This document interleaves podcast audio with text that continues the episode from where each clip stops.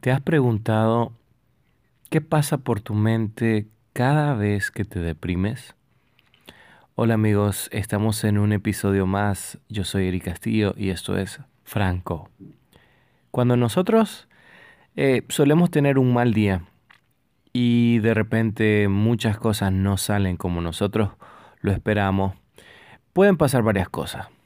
Uno, nos podemos desanimar, nos podemos entristecer, podemos enfadarnos o podemos hacer algo que se llama somatizar. Y la somatización es asociar un grupo de evento y darle algún sentido. Pensar de que las cosas ocurrieron por algún sentido en particular y que esto obedece a un sinnúmero de comportamientos que no los hemos ganado. Existen personas como yo, que creíamos de que los castigos y las cosas malas que nos pasan tienen que ver por algo que sucedió en nuestro pasado o algo mal que hicimos en el pasado.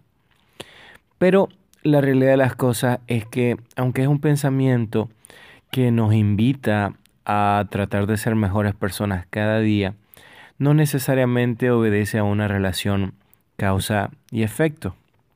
Por ejemplo, eh, Amanece y nos toca irnos al trabajo. Y cuando estamos prestos a conducir nuestro vehículo nos damos cuenta de que una de, de los neumáticos está pinchado. Eh, la, la llanta en sí, el neumático está sin aire. Y podemos decir, ala, ¿esto culpa de qué ha sido? ¿Ha sido mi culpa? Pasé por una calle llena de de clavos y por eso se pinchó. O no, no pasé por ningún lado atípico, no noté nada normal y pues no hay explicación para que eso suceda. Tal vez porque hago la somatización y digo, ah, esto tuvo que ver porque de repente no le dejé propina a la señora del café o no le dije buenos días a alguien. Así que aquí como decimos, hay una de cal y otra de arena. ¿En qué sentido? Bueno, siempre hay que tratar de comportarnos bien en el día a día. Hay que hacer lo que nuestras emociones con inteligencia emocional nos están pidiendo hacer. Nuestro sentido común y ese sentido de bondad que cada uno de nosotros tenemos. Pero también debemos entender que en ocasiones las cosas suceden y no hay alguna asociación directa con ese evento si saliste, de repente se te poncha la llanta del, del auto, pues son cosas que pueden pasar. Está dentro de las posibilidades. Así que no hay que decir de que es por eso, o es porque tengo algo malo, o es que tengo algo ahí pendiente, o la vida me lo está cobrando de alguna u otra manera. Ahora bien, muchas veces eh, la depresión que es un problema de salud pública bastante importante. La Organización Mundial de la Salud lo ha colocado en su top 10 de prioridades de salud a nivel mundial. Eh, es algo que verdaderamente preocupa, ¿no? Y la gran cantidad de personas que hoy en día conviven con la depresión también es, es algo bastante alarmante. Desde mi posición como docente universitario, he podido saber de muchas historias de estudiantes eh, que tienen dificultades, dificultades en el sentido de eh, acusarse a sí mismo de, los problemas, ¿no? Y esto es por todo lo malo que yo hice, todo esto me lo merezco, eh, yo no valgo, yo no puedo, yo no sirvo. Son algunas de las frases que más me chocan, más me duelen. Cuando escucho a un joven que tiene todo un futuro por delante, con muchas oportunidades que quizás no ve en ese momento, pero que simplemente está ahí. Y esto, el no poder ver las cosas que tenemos ahí, se vuelve un verdadero problema que obviamente da la puerta de entrada a lo que es la depresión. La depresión con todas las características fisiopatológicas que puede llegar a tener, existe porque nuestra mente no es capaz de poder diferenciar las oportunidades de las amenazas. Sentimos que las amenazas son más grandes de que la capacidad que podemos tener para resolver una situación y terminamos, terminamos eh, dejándonos llevar, dándole lugar a un pensamiento negativo, un pensamiento que nos dice qué cosas van a pasar cuando en realidad no sucederán. El miedo es una ilusión. El miedo solo existe en nuestras mentes y el miedo es enormemente limitante.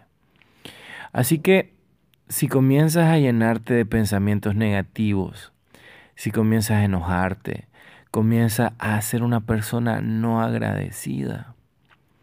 Y uno tal vez tiene la idea de que ser agradecido es cuando recibo algo me regalan algo y debo ser agradecido. Gracias por este detalle. O cada vez que recibimos algo eh, es motivo para agradecer. Pero ciertamente en las pequeñas cosas de la vida está la felicidad. Aunque se escuche trillado, romántico, melancólico, como quieran llamarle, pero es que es la realidad.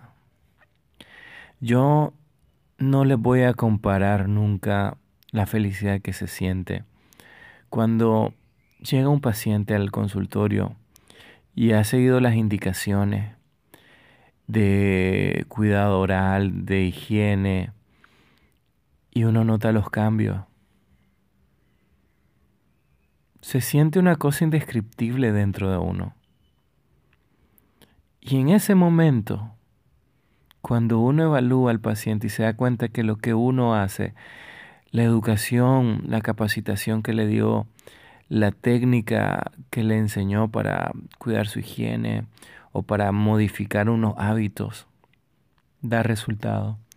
Lo veo objetivamente y también noto que el paciente ha transformado su, su manera de pensar, uno se siente feliz yo me siento feliz.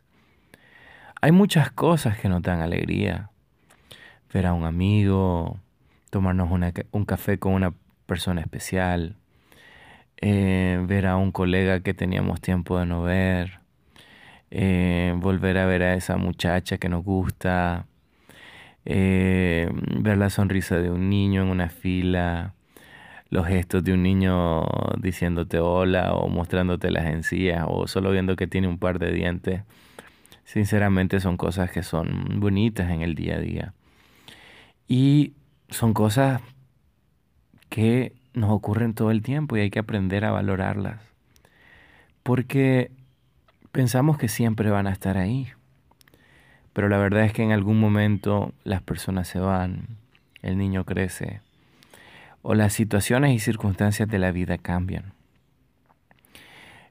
Es, es curioso que, por ejemplo, para muchos de, los, de mis estudiantes que están ahorita conviviendo, sufriendo, riendo, disfrutando, sacrificándose con su grupo de compañeros, con los años que pensarán que son una fraternidad y una hermandad que difícilmente se romperá conforme pasan los años, la vida que empieza profesional para cada uno de ellos, familiar y de otra índole, van a irlos alejando poco a poco. Y eso no lo ven ahorita, pero lo van a notar años después. Así que hay que aprovechar las cosas que tenemos hoy. Esos momentos de felicidad hay que, hay que capitalizarlos. Hay que disfrutarlos. Hay que agradecer. Hay que sentirse, hay que ver las cosas que tenemos, a las personas que están con nosotros, a los que nos quieren, a los que nos aman, a esa persona que pase lo que pase y amamos y no, nos va a decir que no. Eso, esos momentos de la vida, cuando alguien te dice gracias, sin siquiera conocerte, cuando te cede el lugar para comprar algo en el súper, o simplemente te regala una sonrisa, son las cosas que tiene la vida que son gratis y que son significativas. Así que la felicidad no lo va a dar un celular, último modelo, un vehículo, una computadora superpoderosa o estar con alguien. Porque la felicidad debe habitar en nosotros. Y debemos de buscar las cosas que nos produzcan felicidad, pero como un recurso renovable, algo que se esté retroalimentando, no algo que sea artificial.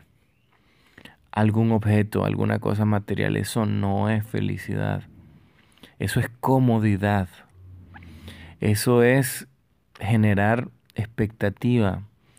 Eso es simplemente quiero que te des cuenta que tengo esto y tú no. Y bueno, eso realmente no construye de forma constante y de forma significativa la felicidad. Así que yo te aconsejo que seas agradecido y comiences a ver día a día esas cosas que están a nuestro alrededor, esos acontecimientos, esas personas que hacen de nuestra vida única y especial. Así que espero que te haya servido estos consejos. Recuerda, yo soy Eric Castillo y esto es Franco.